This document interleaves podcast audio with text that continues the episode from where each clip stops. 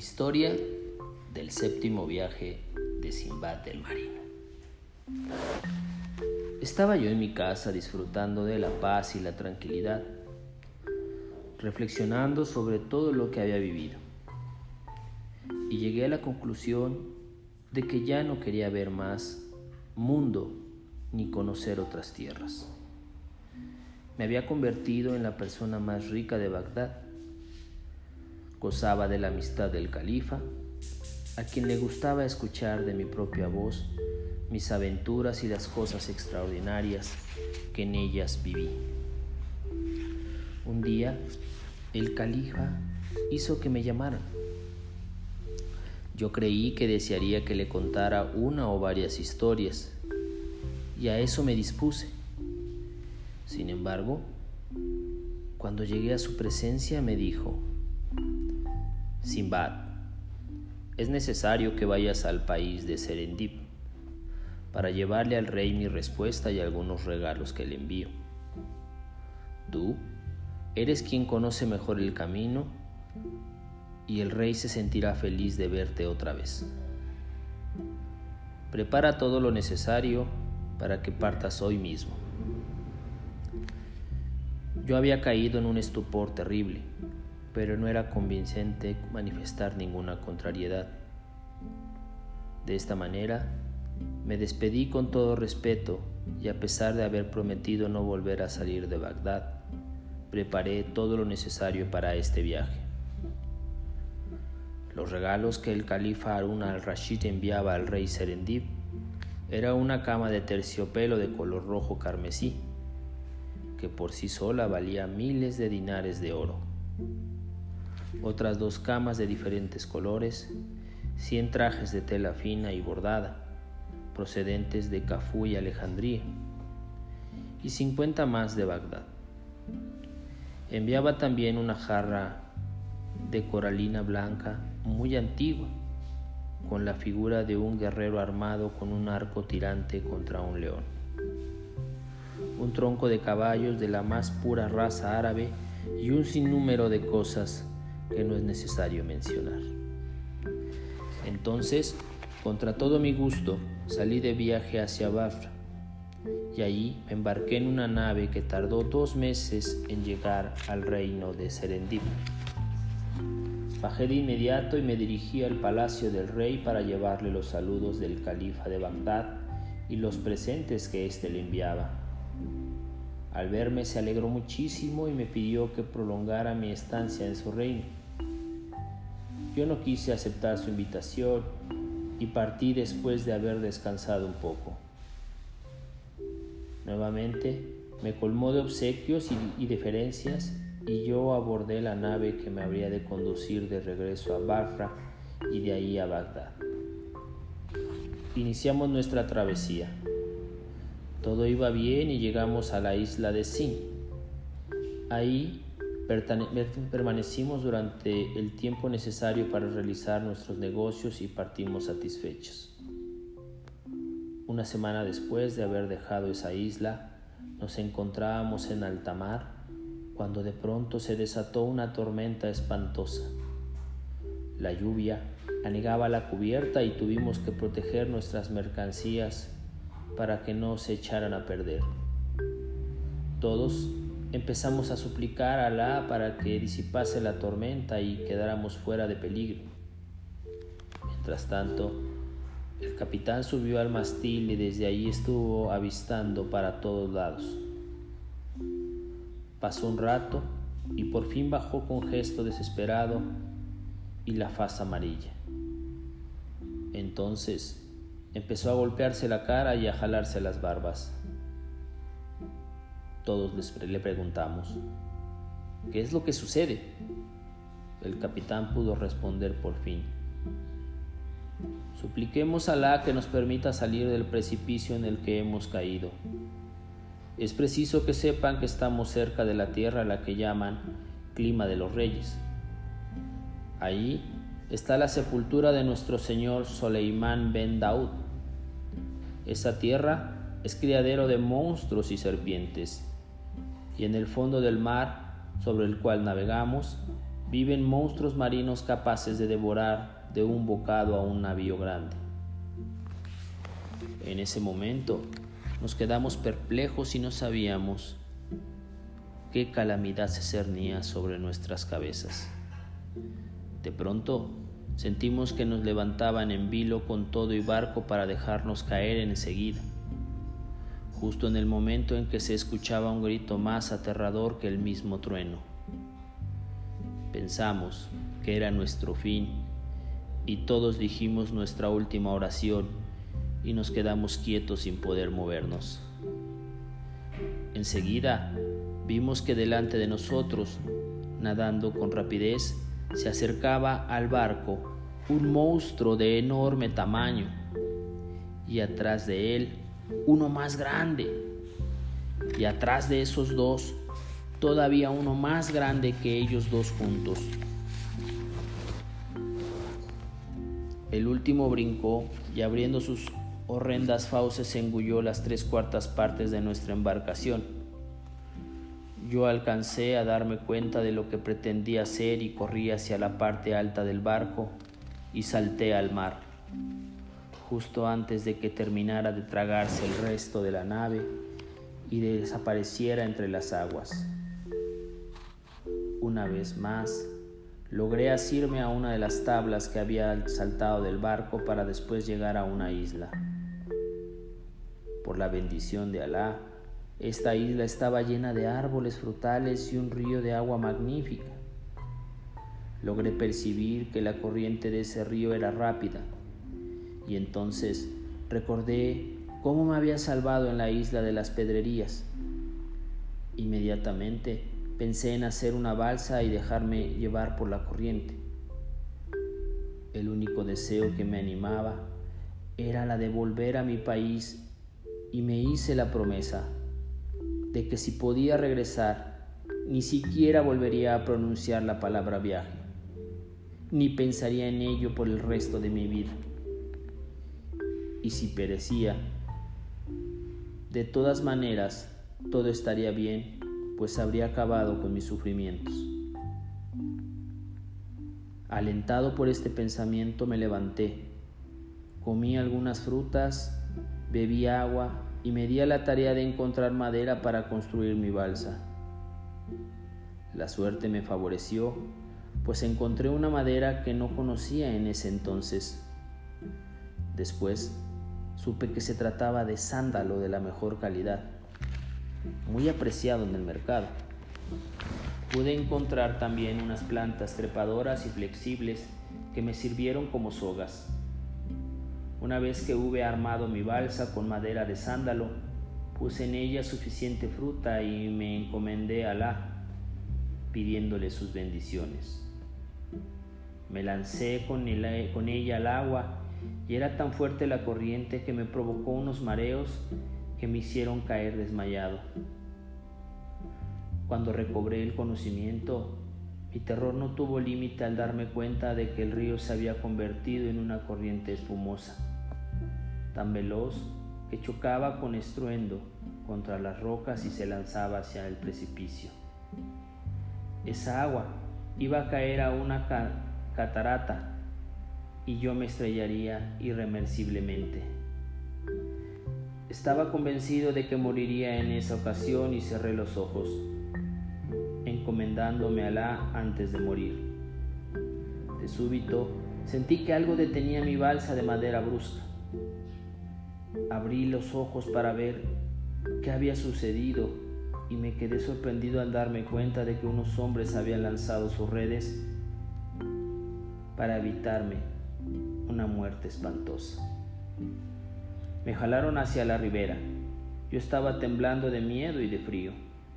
Entonces se acercó a mí un venerable anciano de blancas barbas, quien me dio la bienvenida y ropa seca y caliente, lo cual me sentó muy bien. Mientras tanto, los otros hombres terminaban de rescatar mi balsa. El buen hombre me llevó a los baños y ahí tomé un buen baño caliente, que terminó por reconfortarme el alma. Me dio de aspirar perfumes y me los untó en todo el cuerpo. Después de esto me llevó a su casa. Su familia me recibió con mucho gusto y cordialidad. Me obsequiaron con alimentos y bebidas de calidad, brindándome agua caliente para lavarme las manos y para secarme unas servilletas con orillas elaboradas con seda. Cuando terminé de comer y beber, el buen anciano me condujo a una habitación, de la que se retiró con discreción, dejándome a varios esclavos para que cumplieran todos mis deseos. Allí estuve en ellos durante tres días sin que me preguntaran nada. Solamente me brindaban sus cuidados hasta que me repuse por completo. Al cuarto día, por fin el anciano se atrevió a preguntarme quién era yo y de dónde venía. Y antes de dar respuesta a sus preguntas, le agradecí todas las intenciones y cuidados que, había, que me había brindado. Le dije, Oh venerable anciano, mi nombre es Simbad el Marino. Debo este nombre a haber realizado numerosos viajes en los que he vivido incontables aventuras y he visto cosas extraordinarias. Entonces le conté mi última aventura sin omitir ningún detalle. Se asombró sinceramente y durante una hora no pudo hablar, conmovido por todo lo que había contado. Después Volvió a su cara el gesto de alegría por haberme salvado la vida y me dijo, ahora que ya estás mejor, podrías escuchar mi consejo y vender tus mercancías aquí, pues gracias a que son de excelente calidad y que no se encuentran fácilmente, podrás venderlas a muy buen precio.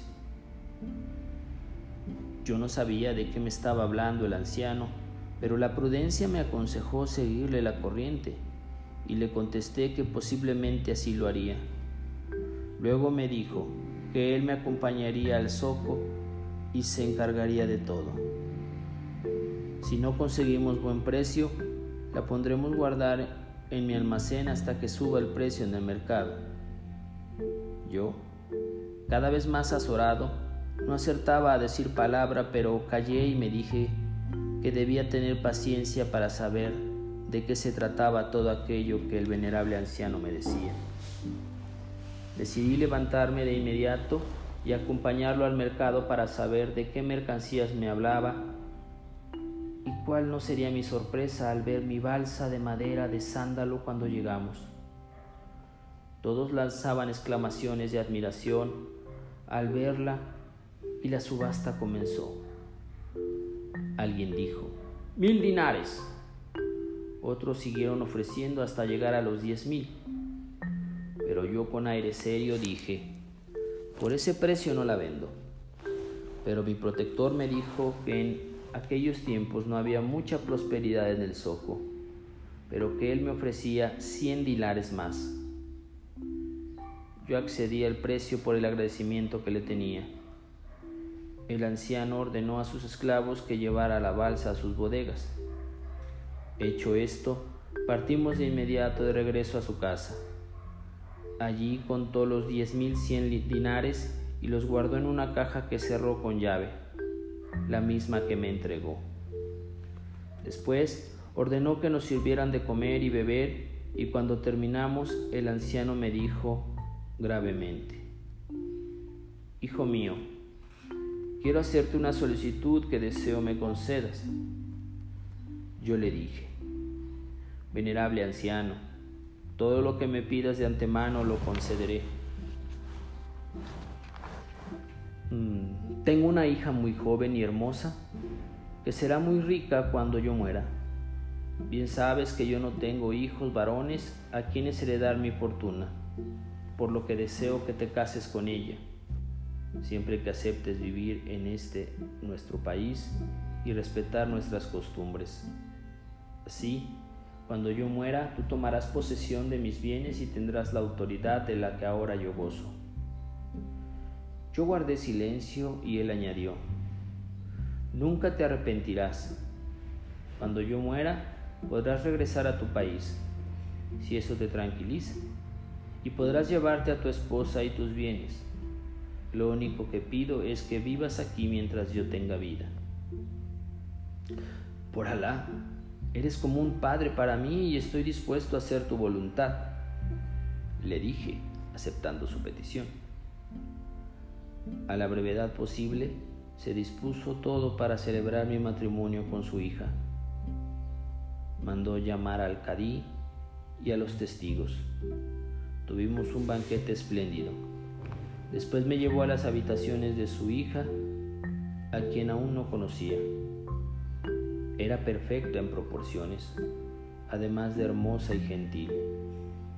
Estaba ricamente ataviada y cubierta de finas joyas y pedrería, cuyo valor de seguro ascendería a miles de monedas de oro. Nos enamoramos y vimos mucho tiempo felices. El venerable anciano falleció poco tiempo después a la misericordia del Altísimo. Entonces yo tomé posesión de todos sus bienes de esclavos y servidores. Así también me convertí en el jefe de los mercaderes y conocí a los pobladores de ese país y sus costumbres. Había pasado un tiempo cuando un día noté con admiración que durante la primavera los hombres de la, de la población les brotaban alas de los hombros y podían volar. Se elevaban muy alto, alejándose de la ciudad, dejando tan solo a los niños y a las mujeres quienes nunca sufrían esa transformación. Al principio, estos cambios me asombraban, pero conforme transcurría el tiempo, empecé a sentir vergüenza de no tener alas cada primavera. Por más que pregunté de qué manera podrían salirme alas, nadie supo o nadie quiso contestarme. Y me sentía mal por ser únicamente Simba del marino, sin tener alas. Un día ya no pude más y acercándome a un hombre que me debía numerosos favores, le pedí que me dejara colgar de él para volar por el aire. Quiero añadir a mis viajes por tierra y por mar uno por el aire. Le dije. A la primera instancia no quiso aceptar, pero a fuerza de insistencia accedió y me permitió abrazarme a su cintura para volar conmigo por la ciudad. Ascendimos en línea recta y llegamos tan, tan alto que pude escuchar el canto de los ángeles y sus melodías abajo de la cúpula del cielo. Al escuchar cantos tan admirables, mi fervor religioso me hizo exclamar, Loado sea Alá en lo alto del cielo, que todas las criaturas lo bendigan y lo glorifiquen. ¿No bien había ya dicho estas palabras? Cuando el hombre que me llevaba asido soltó un alarido tremendo y con rapidez del rayo empezamos a descender. El aire me faltaba y casi me desmayaba. Me solté corriendo el peligro de caer y matarme hasta que llegamos a la cima de una montaña, donde me dejó después de dirigirme una mirada furibunda y ahí quedé totalmente solo. No sabía hacia dónde moverme ni qué camino tomar para ir a reunirme con mi esposa. Entonces me lamenté diciéndome que siempre me libraba de un mal para caer en otro peor, y me dije que merecía lo que me estaba sucediendo. Me fui a sentar a un peñasco cercano para reflexionar por un momento, cuando de pronto vi que dos hermosos jóvenes se acercaban a mí. Su belleza era tal que parecían dos lunas. Cada cual llevaba en la mano un bastón de oro rojo. Los saludé deseándoles la paz y ellos me contestaron cordialmente. Yo les pregunté quiénes eran y a qué se dedicaban. Me dijeron, somos adoradores del Dios verdadero. Sin decir una palabra más, uno de ellos me hizo una seña, indicándome hacia dónde debía caminar. Me dio su bastón de oro y junto con su hermano se retiró. Apreté en mi mano el bastón de oro y emprendí el camino por el sendero que me había indicado. Había ya andado un buen trecho cuando súbitamente detrás de una roca salió una serpiente que llevaba en las fauces su nombre, al que casi había tragado. Únicamente se veía la cabeza y los brazos, los cuales agitaba con desesperación, gritando y pidiendo auxilio. Corrí detrás de la serpiente y con el bastón le propiné un fuerte golpe en la cabeza, dejándolo desmayado. Ayudé al hombre a salir del vientre de la serpiente y cuál no sería mi sorpresa al darme cuenta de que este hombre era aquel que me había abandonado en la montaña, sin importarle si yo moriría de hambre o de sed. No quise demostrarle resentimiento por ello, únicamente le dije, ¿de esa manera actúan los amigos con sus amigos? Él me respondió, déjame darte las gracias por haberme salvado la vida pero desconoces que tú fuiste el causante de mi caída desde lo alto al haber pronunciado el nombre. El hombre causa tales efectos en todos nosotros. Esa es la razón de que nunca lo pronunciemos. Has de disculpar mi ignorancia y no enojarte conmigo. No lo sabía. ¿Podrías llevarme de regreso a la ciudad? Te prometo que no volveré a pronunciarlo mientras dure este viaje. Entonces este hombre